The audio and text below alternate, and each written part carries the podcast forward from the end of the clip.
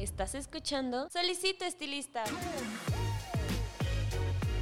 Un podcast creado por Alto Peinado.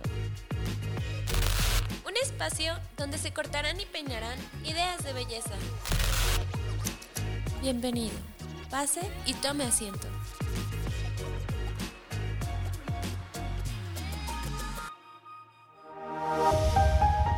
Este episodio es patrocinado por Babilis Pro, líder mundial de productos para el estilista profesional.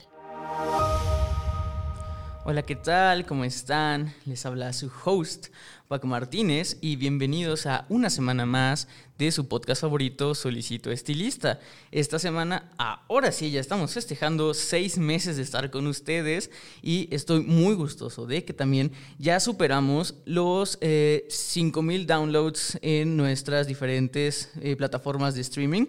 La verdad es que estamos muy emocionados y muy agradecidos con todos ustedes porque sin ustedes, podcast escuchas, la verdad es que no tendríamos el éxito que tenemos actualmente. Y eh, tan emocionados estamos y tan de júbilo estamos que este podcast se va a tratar de un tema pues muy bonito y eh, que todo el mundo sentimos y que todo el mundo nos agrada, que es el buen humor, la risa y la comedia. Y para eso tengo de invitada a Martita Ramírez, que está conmigo. Martita, ¿cómo estás?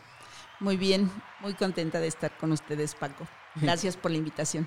No, también nosotros estamos gustosos, yo y mi audiencia, de que estés con, con nosotros. Entonces, Martita, antes de pasar a, a, la etapa happy, a la etapa del humor, me gustaría que para la gente que no te conozca como eh, estilista, que te presentes y me cuentes cómo iniciaste en este giro. Bueno, yo inicié en este giro hace, ya va a ser 30 años, inicié pues como todo, por casualidades de la vida, en donde me dicen que necesitaban una encargada en una estética de una, de una cadena y pues no tenía chamba, no tenía que perder y dije, pues vamos, voy. Pero ya cuando entré al, al ramo de la belleza y vi que, que, tan feliz hacías a las personas, porque haces a las personas felices, ¿eh? O sea, que me corté el cabello y me subes la autoestima, me siento bien, tan solo un corte de cabello. Entonces me empezó a gustar, me empezó a gustar, eh, me, de, ahí, de ahí me tomé un año sabático, duré ocho años en ese salón y me llamaron de otro salón y pues me fui, me fui ahí, me fui de encargada y pues aprendí muchísimas más, muchísimas más cosas, este, pues hasta ahorita ahí estoy. No, y sabes que me parece bastante interesante que, o sea, lejos de que este tema lo hayamos cogido por ti y por eh, tus actividades eh, periféricas a, al estilismo, eh, yo ya habíamos tenido muchos episodios sobre el mindset o, o, esta actitud que se debe de tener en el salón de belleza. Tuvimos eh, el episodio donde hablamos de la actitud del éxito y tenemos la actitud del buen servicio y como de siempre estar eh, serviles, ¿no? Pero todo eso eh, siempre traía un perfil muy eh, administrativo, muy de negocios, que si bien era algo que te acercaba al cliente, no dejaba de tener muchas eh, reglas, mucho, muy cuadrado, ¿no? O sea, realmente casi, casi protocolario. Y este episodio o este tema me gusta mucho porque como tú lo dices, eh, la felicidad o el hacer feliz a las otras personas, creo que es algo muy humano y que es algo que, que mucha gente ya lo trae y mucha gente no lo tiene tampoco. O sea, el, el, humor, el buen humor, la felicidad, las sonrisas, eh, incluso eh, la, misma risa, es algo que, que, se le da, ya trae uno el don. ¿no? Entonces, eh, vamos ahora sí eh, a hablar sobre lo que te hace feliz. Y le tengo que contar que aquí Martita tiene una trayectoria, aparte de ser estilista, que en el rubro del entretenimiento y la comedia. Entonces, ¿cómo inicia Martita esa parte? Bueno, el, yo inicio básicamente primero como clown hospitalario. Uno, por la risa. La risa sana, la, la, risa no salva. Vengo de una de muy abajo, no hay pañales de seda ni mucho menos. Uh -huh. Este, una clásica familia mexicana, pero en la que yo me doy cuenta de que si uno de nosotros se reía, cambiaba totalmente la situación y el entorno. Desde muy chica me di cuenta del poder que tenía la risa. Y desgraciadamente en, en estos tiempos, la mayoría de las personas, si te fijas, ya no ríen. Sí. ya no nos reímos, o sea, estamos perdiendo nuestra capacidad de reírnos y de reírnos inclusive de nosotros mismos, porque ahora es un poquito, el tema es un poquito de que es bullying, muchas, muchas cosas que están surgiendo, ¿no? Pero la risa, de verdad que la risa sana. Sí, no, totalmente de acuerdo y de hecho creo que aquí voy a, permitirme dar como un pequeño mensaje, sobre todo a la gente que es contemporánea a mí y que me sigue en generaciones. Eh, yo sé que eh, nosotros está mucho la tela de juicio y está muy de moda y que bueno, lo, apoyo, el hecho de que la gente quiera hacer una introspección en decidir qué es eh, comedia o de qué se vale reír o de qué no. Eh, eh, me parece un ejercicio excelente, pero también siento que es un ejercicio que debe hacer de manera personal, ¿no? A manera social es algo un poquito más difícil porque recordemos que somos la única especie en este bonito planeta que tiene bien definido lo que es el humor. Entonces desde ahí no tenemos punto de comparación con nadie más, entonces nadie nos ha dicho que es chistoso y como sociedad tenemos algunas reglas, pero a nivel personal es un sentimiento y el sentimiento te llega. Entonces básicamente si algo te hace reír, para ti. Eso es chistoso. Entonces, cada vez que se hable de comedia durante este episodio, le pido que, eh, digo, aquí es un espacio totalmente libre de hate eh, y libre de prejuicios. Entonces, eh, lejos de acomodar la comedia o la palabra comedia a lo que es la comedia comercial, que ahorita está tan en tela de juicio y, sobre una balanza, nada más remóntese a que cuando hablemos de comedia es la comedia que a usted le gusta. Eh, a usted podcast escucha es la comedia que usted consume y ya, simplemente eh, véalo de esa manera, vamos a hablar en términos generales y pues usted así lo va a poder disfrutar, ¿no? Eh, entonces, eh, hablando de qué es la comedia, ¿tienes alguna definición personal para ti, Martita, sobre qué es la comedia? Bueno, en alguna ocasión escuché que es, y esto viene de, muchísimos años atrás, digo, yo ya soy una persona madura, yo voy a cumplir 60 años, no me los ven, pero ya los voy a cumplir. Se dice que tragedia más tiempo es igual a comedia. Aquí eh, ahora con las redes sociales, que son muy buenas porque están eh, tenemos mucho más información, pero también tenemos mucho más poder de crucificar a alguien, ¿no? Entonces, toda, toda cuestión, de todo nos podemos reír, solamente que son los tiempos para reírse. Y sobre todo, hay una cosa muy importante, yo he tenido la oportunidad, eh, por medio de este bendito, de este bendito profesión, de ir a conocer a otros lugares fuera de nuestro país. Pero me encuentro con que el humor del mexicano, ay, como el humor del mexicano.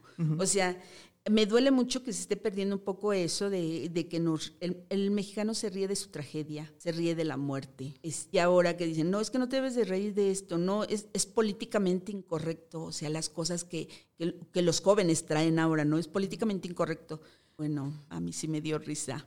O sea, cada persona, eh, cada persona tiene su humor. El chiste es que no perdamos la risa y que si ese humor tampoco esté lastimando, lastimando a, a alguien, ¿no? Porque dicen, este a mí me, a mí me da mucha risa siempre en, cuando están haciendo un chiste en mi familia, siempre y cuando no lo hagan de mí. dice mi hermana, dice, siempre y cuando no lo hagan de ti. No, a mí también me da risa. O sea, si yo no aprendo a reírme de mí misma, o sea, no voy a encontrarle humor a las cosas. Sí, y creo que eh, aquí hay algo muy importante que acabas de mencionar, el, reírnos de nosotros mismos.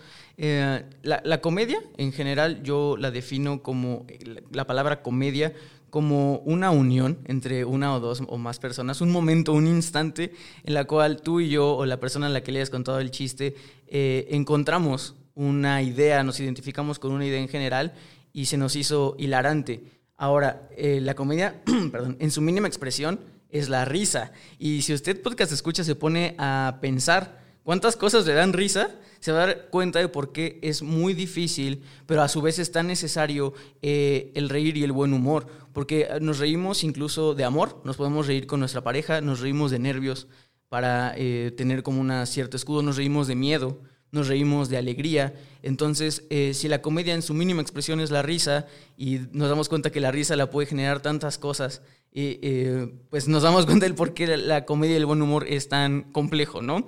Pero creo que aquí los comediantes y personas que se dedican a esto, eh, como Martita, tienen, lo tienen más complicado porque eh, tienen que encontrar justamente algo con lo cual eh, muchas personas eh, entran en la misma sintonía y, no quiero que piensen que esto va muy desviado porque todo esto tiene un, un, propósito dentro de lo profesional y del estilismo.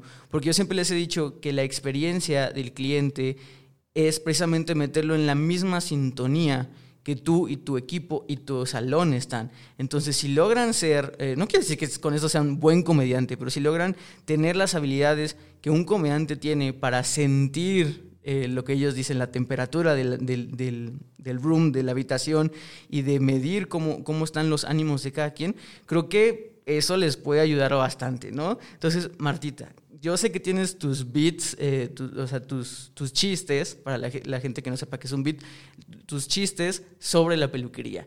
Me ¿Te gustaría contarnos unos aquí a, la audiencia de Solicito Estilista?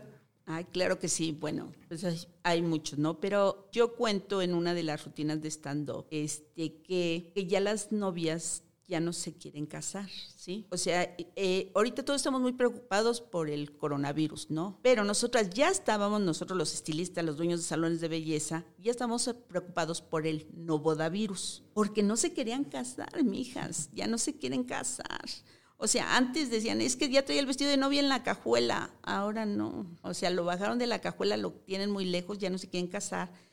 Entonces, bueno, pues de la necesidad decía mi madre, de la necesidad siempre va a surgir la inteligencia. Entonces, antes teníamos los paquetes de las novias, ¿no? Porque una novia, una novia te generaba mucho ingreso al salón de belleza. ¿Por qué? Porque iba la mamá, iba la suegra, iban las damas de honor, iban las amigas metiches y demás, pero era todo un sequito donde tú ponías a trabajar a tu peinadora, a tu estilista, a tu facialista, a tu corporalista, a tu eh, pedicurista, manicurista, este, piladora, o sea, toda tu gente chamba. Entonces, ahora que no se quieren casar, que ya no tenemos tantas novias, se me ocurrió hacer el paquete, el paquete cerrando ciclos. El paquete cerrando ciclos es que nosotros les damos, bueno, normalmente es un corte que no tiene ni ton ni son. Lo hacen normalmente los novatos del salón, porque es cuando ellas quieren cerrar ciclos y me quiero hacer un corte muy, muy loco, muy desconectado, que no tenga ni pies ni cabeza. Perfecto, novato vas. Ya, ya vienes el novato.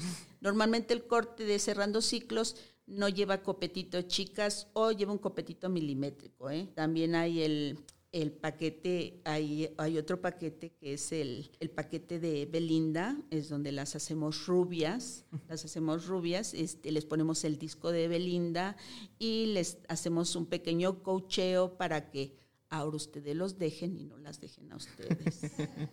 Tenemos, eh, hay otro paquete, hay el, el paquete, paquete fuistes, es donde, ah, pues fíjate que ahora voy a cambiar y normalmente no sé por qué las mujeres rubias sean el cabello negro. Claro que como los caballeros las prefieren rubias, entonces ella, ah, sí, pues ahora se pintan el cabello de negro. Ese paquete también le llamamos el paquete Tusa. ¿Por qué, ¿Por qué el paquete Tusa? Porque el hombre viene, les canta la canción, a ella les da la depresión y viene la decoloración, mijas. Y ese paquete es muy bueno para nosotros, porque en principio ya hicimos el paquete de negro y ahora el que te sale caro. Entonces, piensen bien, el paquete Tusa ese si sale carito, mijas. No, es, eh, me parece eh, la genialidad que se ve. Por ejemplo, este, chiste del paquete Tusa es, o sea, realmente Tusa tiene que seis meses, un poquito antes de que empezara la, pandemia, y cómo, cómo lo incorporas. Eh, te llegan estos momentos de, creatividad mientras trabajas, Martita, y dices esto, o, o, realmente si tienes como una dedicación de sentarte a preparar todo el chiste. Mira, yo lo que, eh, lo que hago es que me gusta observar a las personas. Las, las personas involuntariamente te hacen reír involuntariamente, porque nadie nos gusta que se rían de nosotros. Bueno, a mí sí, ¿eh? yo la verdad es que sí. O sea, si alguien se ríe de mí, ya le hiciste el día, ya yo ya me siento súper chida. Eh, pero hay veces que me tengo que sentar a hacerlo, pero en base, en base siempre de, de una situación, es una es comedia de situación. Y en el salón de belleza normalmente la tienes. Siempre, un salón de belleza te da muchísimo, muchísima tela para donde cortar. ¿eh? ¿Tienes alguna eh, cliente o clienta que sea como tu musa de, buenos chistes y que no lo sepa? Porque seguramente no se lo has dicho, ¿verdad? tenemos una, tenemos una clienta que es muy, muy, muy especial, pero es una clienta muy generosa, muy generosa en propina, muy generosa en, en que es continua, es continua. Y, y, en realidad es una persona ya mayor, ya mayor, unos 65 años, pero es norteña entonces es muy mal hablada. y, a la, y habla fuerte aparte de todo, ¿no? Entonces habla fuerte y te dice que, el, que le pongas este, el mejor tratamiento, que le pongas y una ocasión una de las chicas le empezó a poner un tratamiento, obviamente de los de más alto perfil, ¿no? Le llaman alta gama. Se lo pone y este y dice, oye, pero yo quiero que me dé el masaje este, tal chica, porque, este, pues, pues porque le cae bien y porque apenas va iniciando y siempre quiere ayudar a la gente que va iniciando. Te digo que es una persona generosa.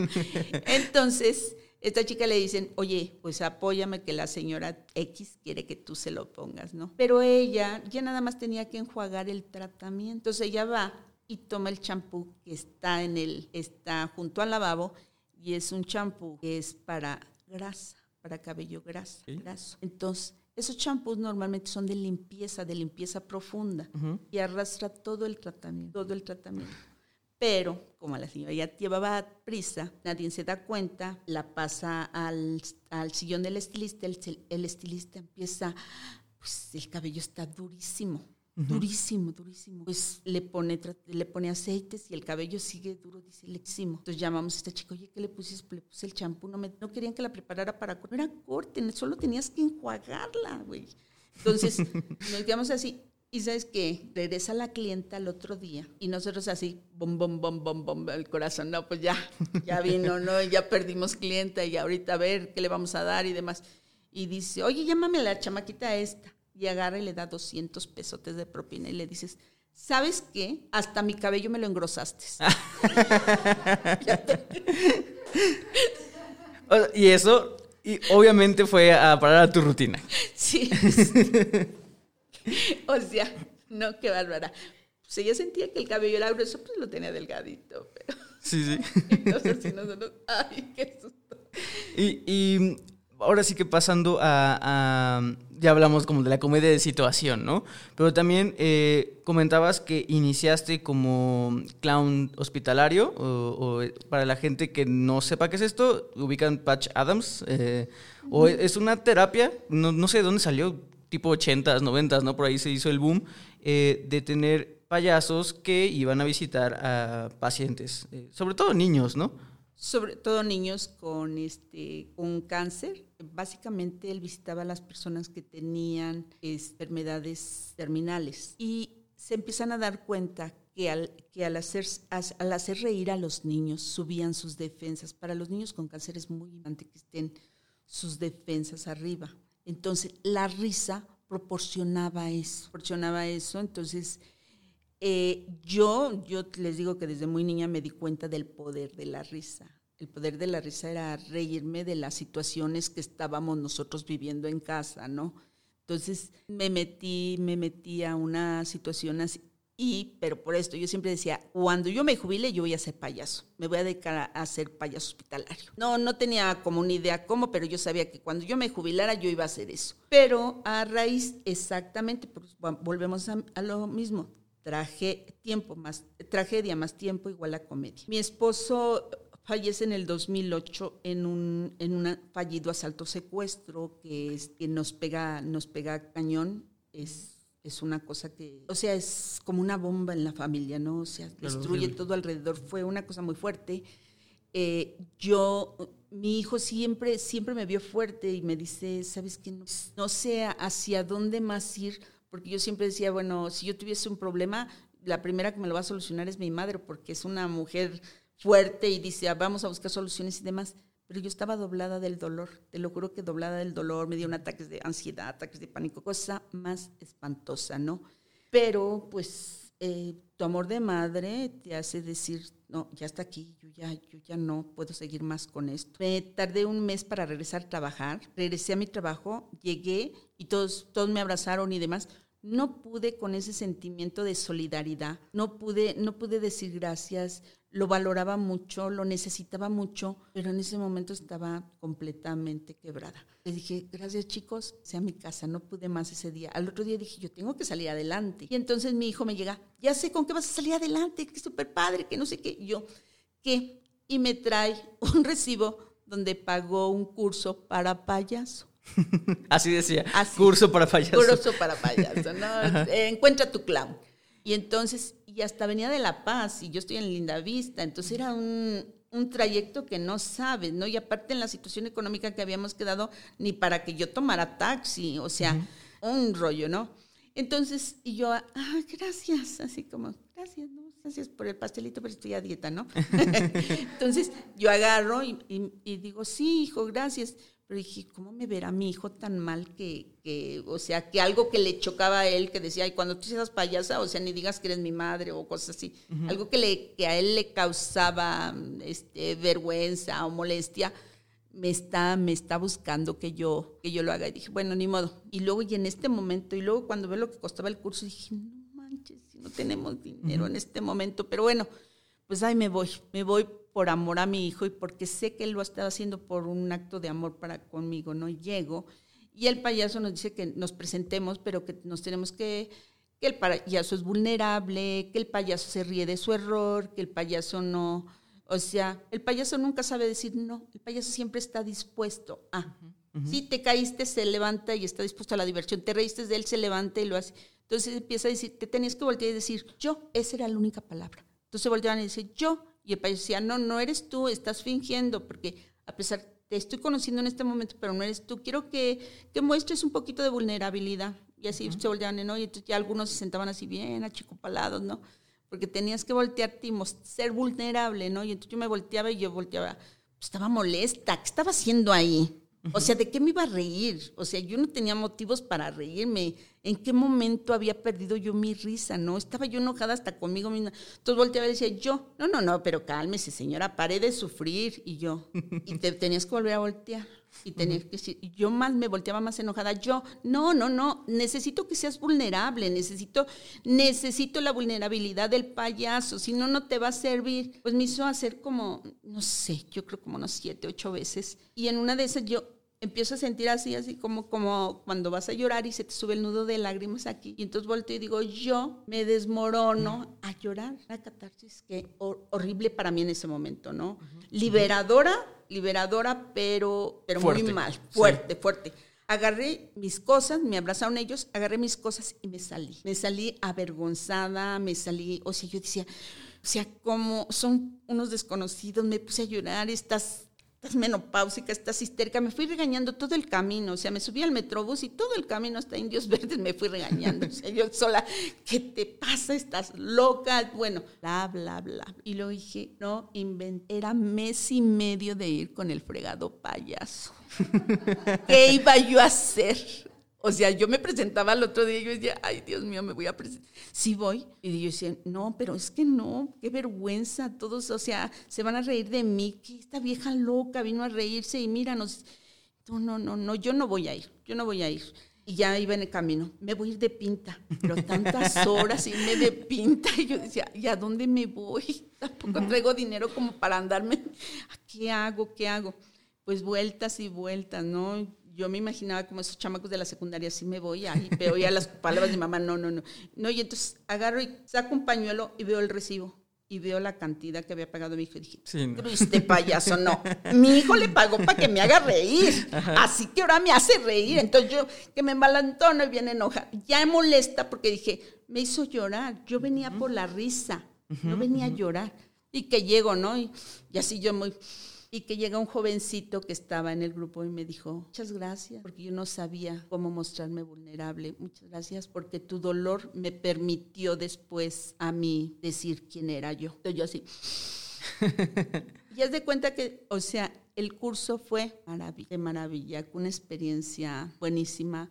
Me volví a reencontrar con mi risa, que eso para mí era muy, muy importante. Me volví a reencontrar con mi risa y la pasé genial, genial. Y de ahí eh, busqué para este, qué podía hacer yo con eso. Quería dar lo que a mí me habían dado, ¿no? Al empezar a reírme, me empezaba a sanar. Y recordé que era como me, yo me sanaba de niña, como sanaba a mis hermanos, ¿no? Cuando éramos niños. Entonces agarraba y, este, y decía, pues voy a hacerlo. Entonces ahí fue donde doy a una que se llama Tropa SOS. Ahí estuve un buen rato y después me salí porque, bueno, como todos buenos proyectos a veces... No empatan con la ideología. No empatan con la ideología que tienes, ¿no? Y entonces es yo nada más voy, hago las cosas, tenemos que estar muy preparados, muy preparados, porque hay veces que los, los preparan como muy como al vapor y llegan y, están los niños, que eso fue una de las partes que a mí me chocaban en los grupos, que decían, hola, ¿cómo estás? Y dice el niño aquí y acá, o sea... Sí, o sea, claramente ves que está mal, ¿no? O sea... ¿Cómo que cómo estoy, no? O sea, te tienen que capacitar para saber qué es lo que vas a decir ¿no? Y sobre todo a un niño. A un niño no le puedes permitir. Pero nos vamos a verlo. Eh, eh, el niño te dice, ¿vas a volver a venir? Y tú dices, sí, no sé cuándo, pero voy a volver a venir. Pero si el niño te dice, nos vamos a volver a ver, y ellos, y el payaso te dice, sí, por supuesto nos vamos a volver a ver, este, pero yo te voy a ver aquí, o te voy a ver aquí el otro mes. Alguna vez un, un amigo payaso dijo, bueno, yo voy a venir, me toca venir de aquí a dos meses, y te voy a volver a venir a ver. Y dijo el niño, ¿todavía me voy a quedar más tiempo? Ay, no. Y entonces dice, sí. O sea, quieres agarrarlo de la peluca. Sí, sí.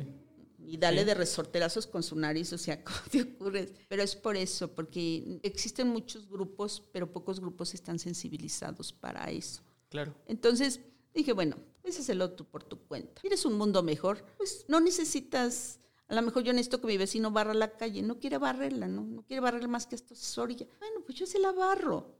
Ay, o sea, empieza por ti. Eres un mundo mejor, hazlo por ti. Sí, no, y, creo que, que, diste en muchas cosas que, que yo quería realmente jalar hacia eh, mi tema, que es la administración de, de negocios y cómo, cómo ver el, el negocio de, de la peluquería. Y una de ellas como yo te lo mencioné al principio, es que yo ya había tenido varios episodios de, em, de mentalizarte. Pero dentro de ellos siempre me terminaba en una onda muy cuadrada como lo soy yo. O sea, yo soy administrador por profesión. Entonces siempre terminas viendo números, viendo protocolos, viendo eh, proceso burocrático, cosas horribles, horribles que a nadie le gusta, ¿no? Entonces, este, pero lo terminas viendo. O sea, realmente es la educación que recibiste y, así ves las cosas. Pero yo, yo siempre he sentido que el, el mal más grande es eh, buscar la perfección, porque no somos robots, eh, somos orgánicos, somos materia viva con errores y creo que eh, el ver la vulnerabilidad, como tú lo mencionaste, creo que es, clave, e, es clave para, para este episodio, el, el, sabernos que somos vulnerables, el sabernos que no todo el tiempo vamos a estar bien y que tanto la risa como la comedia son a su vez, eh, estados mentales. O sea, por eso te decía, para mí la comedia es un instante, un momento, una magia, algo que compartes con alguien más eh, y después se va. Y después sigues con tu vida y... pero por un momento lograste eh, olvidarte de, todos los pesares, ¿no? mucha gente, como ya se los había dicho y, misma Martita se las acaba de decir, trae tantas cosas atoradas que, que a veces se nos parece irónico cuando nos pasa otra cosa más, ¿no? El clásico llueve sobre mojado, a mí, a mí en lo personal, cuando me pasa a mí, me da mucha risa. Lejos de estresarme, lejos de llorar, lejos de lo que sea, cuando las cosas van mal y me pasa algo todavía peor, ya, termino riéndome, ¿no? Y, es como la manera de sobrellevarlo. Y es, es la manera en, en, la que lamentablemente así funcionamos, o sea, eh, somos humanos y, no tenemos que, sentirnos que todo el tiempo podemos. Entonces, creo, creo que la perfección, o está perfecto, o sea, no quiero decir que todo lo que les habíamos dicho en los episodios anteriores eh, lo echen en, saco roto. O sea, obviamente, claro que deben de tener protocolos y claro que se deben de mentalizar el éxito, pero entiendan que en algún momento, dentro de ese camino del éxito, van a fallar. O va a haber algo ah, externo a, a, ustedes que los va a tumbar. Y creo que es muy sabio y muy de, grandes mentes eh, el poder reírse de uno mismo, ¿no? Y, yo creo que por eso el, análisis o, cuando la comedia es eh, muy bien o está muy curada y realmente es respetuosa, pero a su vez también es un poco bully, porque obviamente también nos da risa eso, o sea, el, el la, y más como tú decías, al mexicano esta jiribilla, esta competencia, le, le, gusta, ¿no? Y también vuelvo a lo mismo, hay muchas cosas que nos hacen reír, digo, no por algo, eh, el humor negro que a mí me parece eh, algo que qué bueno que está desapareciendo, que es, a lo mejor es horrible, y qué bueno que, que, la, en su momento fue bueno y fue algo que veíamos incluso normalizado en, en, en, todos lados donde había comedia y ahora ya, ya se pone mucho en tela de juicio y da paso a una comedia más progresista y, y más incluso hasta inteligente, pero por algo funcionaba y es que es, es incómoda. O sea, realmente después de un, de un chiste de humor negro no te ríes porque es chistoso. Obviamente nadie sabe que es chistoso, te ríes porque es incómodo. Y es tu manera de, de, justo, o sea, el chiste te creó, como tú decías, todo este build-up, todo, todo este sentir de emociones en el pecho y, de tanta incomodidad te ríes y se sale. Entonces, eh, vuelvo a lo mismo, no, no es que sea un, un, mal humor, buen humor, no te deberías de reír esto o no, simplemente es una reacción natural al cuerpo. Y qué bueno que también progresamos y que ya nadie está haciendo chistes de humor negro porque en qué tantos problemas se mete la gente, ¿no? Y, y, qué bueno porque hacen comedia más inteligente. Y digo esto también sabiendo que la generación Z, si ustedes tienen arriba de 27 años, no lo saben, los memes de ahora ya se construyeron y hay eh, lo que es la, la, comedia abstracta, que es una imagen X con literalmente la palabra Tamaulipas o Estado de México abajo, y la gente se ríe. Y se ríe como si fuera el mejor chiste del mundo. La gente mayor no lo entiende, yo a veces tampoco lo entiende, pero cómo le encantan a los niños esos memes, ¿no? Entonces, el espectrograma de risa y de comedia creo que es demasiado grande, pero también te quería preguntar, entonces ahora, ¿cómo haces para... Ya vimos que pasaste, yo creo que de hecho Uh, de, de, de, ser novata a lo más difícil, que es, como tú lo habías dicho, ser un, clown hospitalario, porque intentas hacer reír en un momento donde no, tal vez, para alguien así a simple vista, no deberías de hacer reír. Eh, eh, y, y eso es, esa es la línea muy delgada que el humor negro yo creo que no sabe eh, respetar o lo lleva a extremos muy grandes. Pero, pero ¿qué, tan curioso es que, que, que, un humor que consideramos algo malo y algo que consideramos algo bueno, como apoyar a, a gente que, que, la está pasando muy mal, tenga una línea muy delgada, que es hacer reír o buscar un poco de comedia en algo donde supuestamente o de primera instancia no debería de haber comedia. ¿Cómo lo viviste y cómo lo manejas? En, en, tu vida diaria. Yo sé que muchos de los comediantes llevan, llevan este, estas habilidades y es lo que, que buscaba. ¿Cómo, cómo ves esas, esas habilidades de, de, saber cuándo decir un chiste, cuándo ver que alguien realmente le está pasando bien? ¿Cómo mides esa temperatura, Martita? Bueno, yo te voy a decir algo. Yo, eh, has visto ese de que yo como, no sé si has visto ese meme de que yo cuando mi amiga llora y no sé cómo consolarla y está con una varita haciéndole así, ¿no? O sea, que porque nos, ya no somos empáticos, ya no, ya no es, está llorando, pero no sé cómo consolarla, ¿no? Entonces, para mí, el, mi varita, eh, esa de picarle, es ir a contarle algo que, que la haga reír, ¿no? Que la haga reír, o sea, no puedo decirte, no vamos lejos, o sea, una de mis compañeras tiene poco que falleció su mamá, ¿no? Eh, falleció este, por un coma diabético y no sabía yo cómo cuando regresara qué es lo que íbamos a hacer con ella, porque decía, miren, no pueden apapacharla tanto porque se nos va a ir para abajo. Uh -huh. Tienes que aprender también porque hay personas, es, es como cuando hay estilistas a los que me dicen, es que es, ese es su consentido o ese es su consentida. No, hay diferentes tipos de carácter. Hay personas que se dan al castigo y hay personas que las hundes cuando tú le haces un mal comentario, ¿no? O, o un comentario, aunque sea, tengas una crítica constructiva, para esa persona su autoestima este, está, está tan dañada que aunque le hagas una crítica constructiva la vas a dañar más, ¿no? Y hay personas que, que si tú le haces una crítica constructiva te dicen, ah, sí, pues ahora le voy a enseñar cómo se hace y te lo va a hacer mejor todavía. Se uh -huh. crecen al castigo, se llaman, ¿no? Sí, sí. Igual, en la, igual en la comedia. Tienes que aprender a ver en qué momento, en qué momento puedes hacer, hacer comedia con la persona que está, que está en ese momento, que está en ese momento lastimada, ¿no? Entonces, eh, por ejemplo, yo con, con Maquito, que es una, que la que te digo, es, es ella siempre ha sido de, de, risa, de risa pronta, ¿no? De uh -huh. risa pronta. Y, y, y, el, y el que viniera y verla tan deprimida y sentirme yo, o sea, el sentir yo que había una pérdida, cómo, cómo podía hacerla reír, ¿no? Y entonces, simple y sencillamente la traje otra vez, la abracé y me dijo, no me abrace porque voy a llorar. Digo, no, no te estoy abrazando porque me estaba acordando, ¿te acuerdas de la pentontada que hiciste tal día? Ay, ni me la recuerde, jefita, pero ¿por qué me recuerdas esas cosas? No sé, me estaba yo acordando y dice, ay, no, qué bárbara fui, ¿verdad? Dice, entonces la separé un poquito de, de su dolor la separé un poquito de su dolor y eso es bien importante, o sea, que, que aprendas y tengas el, el toque para, para, hacerlo y también porque hay veces que no, pues dices, eres imprudente, dice, pues fui a un velorio, ¿no? Dice, fui a un velorio y me iba a tropezar y dije, ay, por mérito yo también me muero, ¿no? Entonces, tienes que tener ese cuidado, ¿no? Yo una vez desayunando, y esto es real, estábamos desayunando mi hijo y yo, y entonces empecé, a pues, echar un poco de chascarrillo y, y, oye, ¿cómo quieres esto? como no sé qué.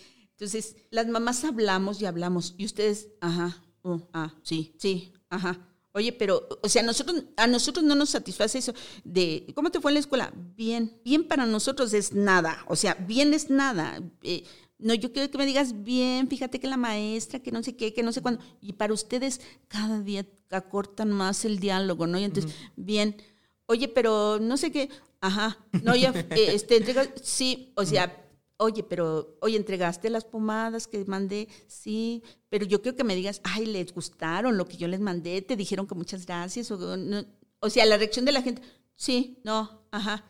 Yo creo que lo fastidié tanto que voltea y me dice, oye, mamá, ¿cómo puedes decir tantas pentontadas en tan poco tiempo?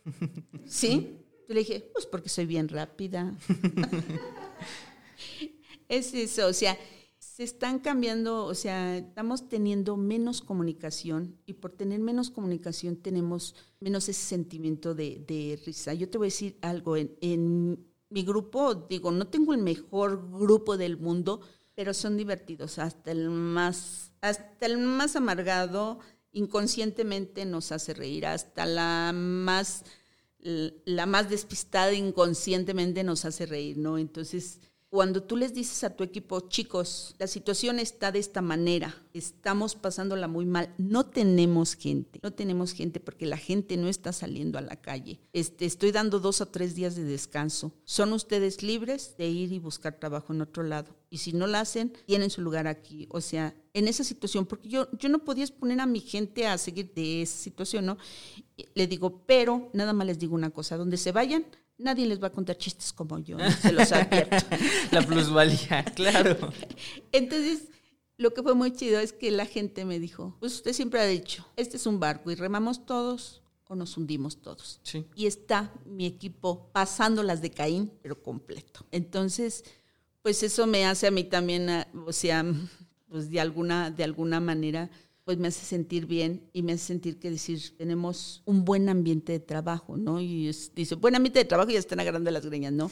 O sea, no son perfectos, ¿no? Pero sacamos el humor. Yo he aprendido a sacar el humor de toda situación y eso es lo que ayuda. El, el, humor, la risa salva. Sí, y, y como pueden ver, eh, y lo dejaste ver, Martita, eh, crees, o yo creo que sí le, le, le das la, la importancia del humor al éxito que dijiste de que todo el mundo está remando juntos, ¿no? O sea, quieras o no, yo creo que, como yo te decía, vuelvo a lo mismo, eh, la teoría que yo decía de la comedia, que es un momento mágico que te une, creo que sí, o sea, y, genera, ¿no? Obviamente también hay que entender, como tú decías, que lamentablemente vivimos en una brecha generacional eh, grande. Y, digo, vean eh, comedia o vean programas de hace años y, vas a ver que tal vez no, no son chistosos. O sea, ya no son chistosos, ya los chistes son, se sienten viejos, se sienten con ideologías que, que yo mismo digo, ah, pues esa ideología es como de mis papás o de mi abuelo, ¿no? O sea, ya no, no están bien vistas. Incluso hasta pasan a ser chiste porque lo sabes identificar muy bien. Ah, es que de eso se ríen mis tías, ¿no? Por eso salieron los memes de Piolín. exacto, o sea, sabes identificar muy bien el humor de cada generación y es difícil, obviamente, eh, intentando pasarlo al, al, al, ámbito profesional, de que como peluqueros te toca desde el niñito, que va a hacer su primer corte, hasta el abuelito que ya tiene años contigo. Y, por eso te decía, creo que la habilidad de saber eh, con quién poder formar esta unión, que aparte es íntima, o sea, la verdad es que compartir una risa creo que es de las cosas más íntimas que puedes tener porque realmente sabes perfectamente cómo piensa la otra persona. Porque si te reíste lo mismo que yo, hay algo que nos unió y eso en automático fue, fue una intimidad compartida, realmente.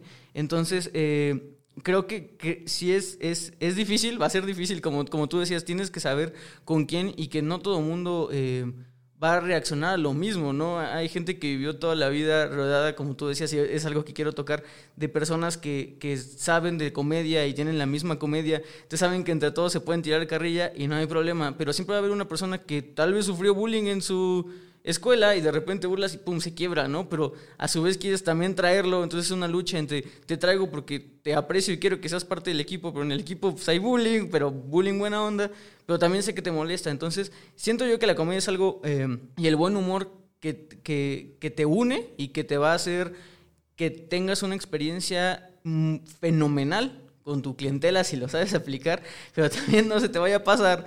Eh, contar un chiste que tal vez a tu cliente no le guste porque en tu vida se vuelve a parar en el salón, ¿no? Y, y algo que dijiste, Martita, que, que, es algo que todos los comediantes dicen, y ya saben que aquí me encanta recomendarles cosas, podcast escuchas. Hay, hay un comediante estadounidense que se llama Seinfeld y tiene en Netflix una serie documental donde hace entrevistas, así como este podcast, pero a puros comediantes. Y él siempre dice que él jamás se ve como amigo de alguien que no sea gracioso. Y todos los comediantes dicen lo mismo. Todo el mundo que sea chistoso dice, no, es que yo, ¿para qué me junto con alguien que no se va a reír? ¿Para qué me junto con alguien que, que no me aporte a mí más risa, no? Entonces creo que eso también es parte de sentir el, si tu clienta ve que hace guasa, que, que, es muy amable, pues sí, a lo mejor aviéntese un chascarrillo y a lo mejor afianza, afianza la cartera de clientelas, pero si ve que viene amargado, si ve que no viene de humor, Dices, ni, ni, lo intente, busco. sí, no, ni lo intente. Entonces, eh, me parece perfecto lo que haces, Martita, pero también me gustaría saber eh, si en algún momento de tu vida has estado tú muy triste, me comentaste un, un episodio muy que yo me imagino que fue una temporada de tristeza amplia, pero que también tuviste que utilizar la risa o el buen humor a ti misma para ponerte una especie de máscara, por decirlo así, y entregar un servicio siempre con la calidad y profesionalismo ante un cliente. ¿Te has visto en esa situación donde la comida también te ayuda a, realmente mantener tus niveles o tus estándares de calidad?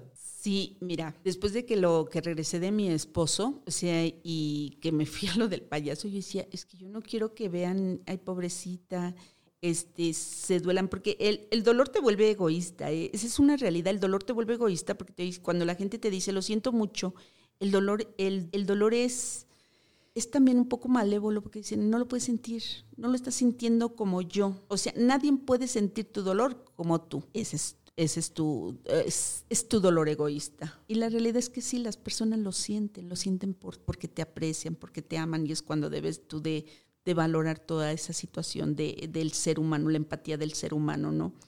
Entonces yo decía, bueno, me fui ese día, al otro día dije, tengo que regresar a trabajar y tengo que hacerlo bien, porque nadie tiene la culpa de esta situación, nadie tiene la culpa de mi tristeza, nadie nadie fue responsable y nadie tiene por qué estar cargando con una persona, o sea, que pobre de mí, pobre de mí, ¿no? Entonces decía, pero ¿cómo lo voy a hacer? ¿Cómo lo voy a hacer? Y entonces lo que pensé era, en el camino iba pensando, ah, me acordaba, porque mi, mi marido era muy mal hablado, pero era muy gracioso, ¿no? Uh -huh, uh -huh. Y mi suegra también. O sea, yo venía de una familia donde se decía groserías cuando estaba muy enojada mi mamá. Uh -huh. Entonces llego a una familia, yo llego de 16 años con esa familia y hablan, oye tú, vete por allá, y tú, y yo así, ¿no? Y dije, ay, Dios mío, qué vino. Pero era la, la familia más honesta del mundo, donde no les, o sea, en este momento te digo que estás haciendo las cosas mal con palabras altisonantes y al ratito eso ya es punto cerrado, ya se terminó el problema, ¿no? Entonces yo lo que empecé fue acordarme de todas las cosas buenas y chistes de, de, mi esposo, ¿no? Que contaba sus chistes y demás. Entonces me fui mentalizando, me iba riendo, o sea, con dolor, pero me iba riendo, ¿no? Entonces llegué con las chicas y empecé, ¿saben qué me estaba acordando? Porque me estaba acordando que mi suegra decía que las personas se mueren cuando nadie las recuerda o se mueren cuando las recuerda uno con dolor. Entonces yo no pienso recordar a mi viejo con dolor, entonces voy a recordarlo como como lo que fue. Como lo que fue. Y él era muy mal hablado y muy muy agradable. La verdad es que era agradable. Digo, ya cuando le, le decía, "Oye, eres muy agradable, pero ya un mes aquí ya lárgate." pero sí, eso fue lo que me hizo que, que, llegara yo al salón y empezara a, a, disfrazar el dolor. porque no, no lo guarda, lo disfraza, lo disfraza y entonces ya las chicas, porque me di cuenta ese día que me abrazaron que no sabían qué hacer, no sabían qué hacer para, no sabes qué hacer cuando llora una persona tanto y le dices, no, lo peor que le puedes decir es, no llores. Ah, sí. Hay que, no deja llorar. Cuando una persona esté así, déjala llorar. Y no le digas que esto va a pasar, pues, sí, pero tú lo que quieres es que pase ya, ¿no? Entonces, lo mejor que puede hacer, yo pienso, lo mejor que puedes hacer es, si se permite, pues cuéntale un chiste, hale, a- hale algo que la saque un poco de, de, es- de ese cuadro de dolor. Puedes hacerlo. Si, si no puedes, simple y sencillamente siéntate ahí, abrázala fuerte y no digas nada. Sí, claro. Y acabas de mencionar algo que, que creo que es importante decir a los podcast escuchas, porque aquí yo estoy diciéndole, sí, vayan con uno le chiste a todo el mundo, pero evidentemente, y yo creo que a ti te ha pasado, vas a contar un chiste que nomás no pega. O, o fue muy fuera de lugar. A mí me pasa mucho. A veces, no, yo no mido la temperatura de, de- de la habitación y cuento un chiste que a lo mejor eh, no era para todos los gustos y, y se me quedan viendo feo, ya no sabes ni qué decir, o matas, realmente eso también te puede pasar, matas una conversación, o sea, por, por aventarte a decir un chiste que no pegó, a veces se, se muere. ¿Cómo, cómo eh, lidias con eso? Porque seguramente va a haber alguien que diga, sí, está anotando y sí, habilidades para ser mejor estilista, va, lo pone a prueba y ¡fum! falla. ¿Qué, qué le recomiendas? Yo te voy a decir una de las cosas. Yo digo, bueno, ¿qué? A mí sí me dio risa. y entonces la gente se queda, qué rollo. Es que también te voy a decir una de las cosas. Por ejemplo, yo cuando me subo a un, a un escenario, lo primero que traigo aquí son las palabras de mi hijo. Ya siéntese, señora. Ya vaya a tejerle chambritas a su nieta. O vas, eh, cuando dicen, eh, es madre perra y no sé qué, no. Y, y escucha a los jóvenes, los, los jóvenes de tu edad. Entonces, oye, ¿por qué trajiste a tu tía? Que no sé qué. No, entonces, tú, si tú vas con eso y te vas, vas escuchando todo eso, aunque lleves una buena rutina, te friqueas, ¿no? Como ustedes dicen, ¿no?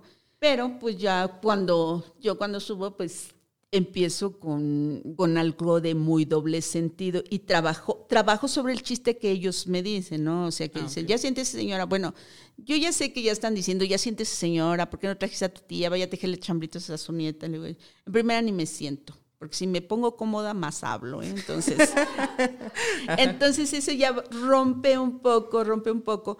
Y aparte, o sea, cuento de manera jocosa lo que era antes, ¿no? Lo que era antes a lo que es ahora, lo que cambian las cosas.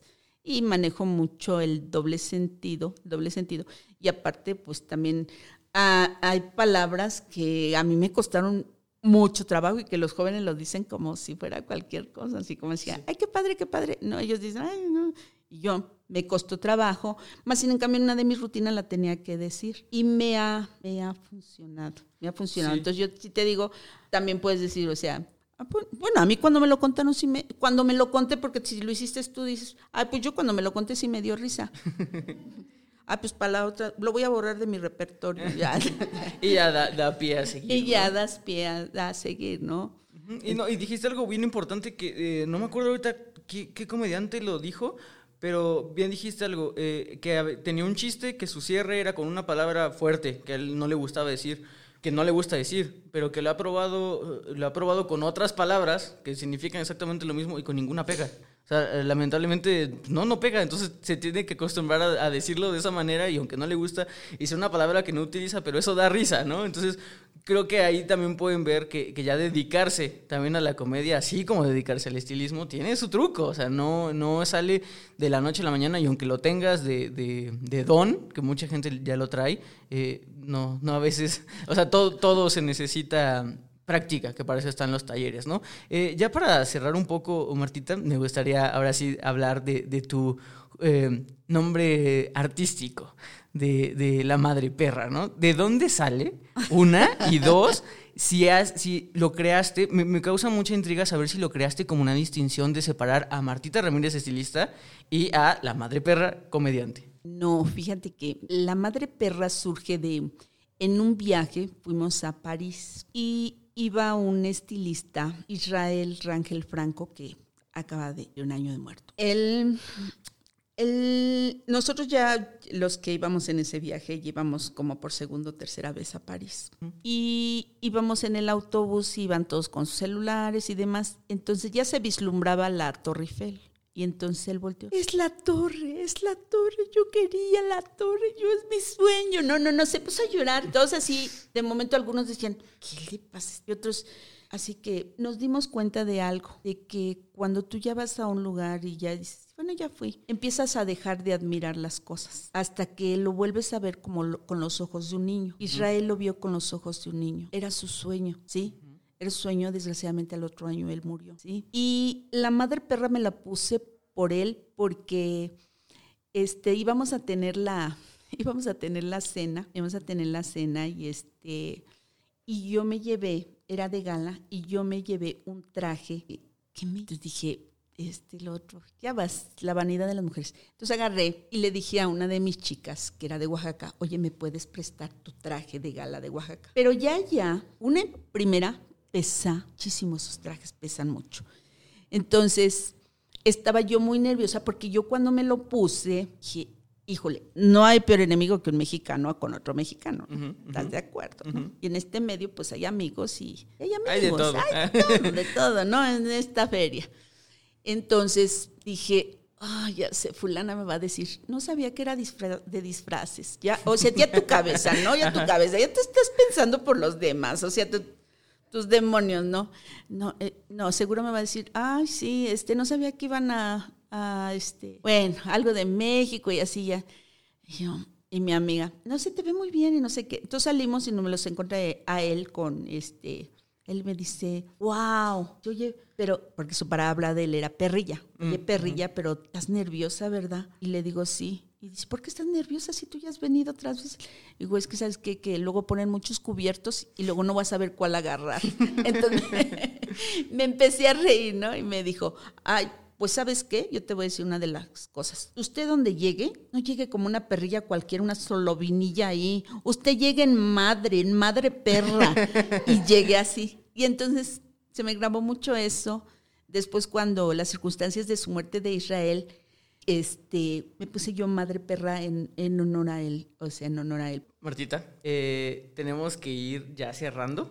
Eh, muchísimas gracias por, por, estar aquí con nosotros. Muchísimas gracias por dejarnos ver este, tus diferentes facetas, que, que a su vez, y que creo que esto es lo importante, eh, son una misma. O sea, creo que yo siempre se les he dicho, este giro da para muchas periferias pero no solamente por, por el hecho del giro, sino por el hecho de el perfil que trae cada artista. Yo siempre lo he dicho, el, el, estilista es un artista y obviamente se puede desenvolver en otros temas de, entretenimiento, no solamente hablar de pintura, vemos muchas manicuristas, ya tuvimos un episodio que, que también son artistas o al revés, y, y, también una persona que tiene esta habilidad de entretener a las personas, lo puede llevar, que eso es lo que yo quería y que, que creo que este tema eh, fue para eso, el, el, cómo llevar algo que a veces traemos innato, que vamos un poco perfeccionando, que mucha gente ya se mete a talleres para, para sacarlo,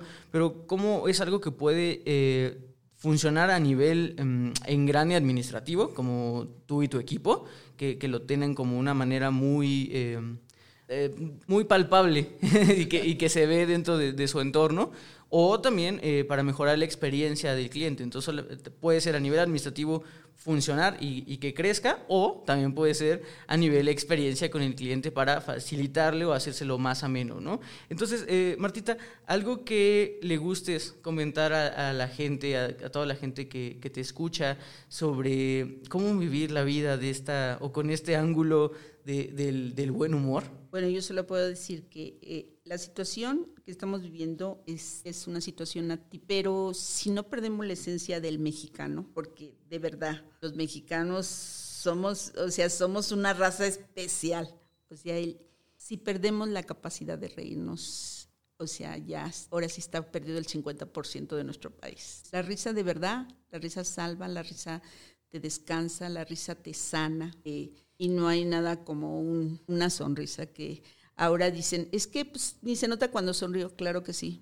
Los ojos, en los ojos se ve cuando alguien está sonriendo. Entonces, eh, ya escucharon Podcast Escucha, espero que eh, se hayan divertido tanto como nosotros aquí, aquí con Martita. Eh, también sí les quiero recordar que yo sé que es un tema candente el, el tema de, del humor y está muy en tela de juicio Pero eh, algo que no podemos negar es que todo el mundo lo tenemos. O sea, realmente eh, les digo, no, no, no se enganchen con qué tipo de comedia está. Simplemente eh, piensen en qué comedia les gusta. Está, me parece perfecto el ejercicio de, de cuestionarnos, incluso hasta filosófico, el, por qué nos da risa algo. Y por favor, si alguien tiene 18 años, cuestiones el por qué le da risa las imágenes de John Cena con Tamaulipas abajo. No lo entiendo.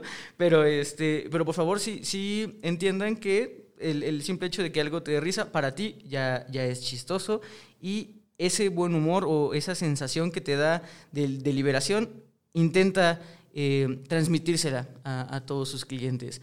Damos muchas gracias al patrocinador eh, Babilis Pro una, por una semana más que esté con nosotros.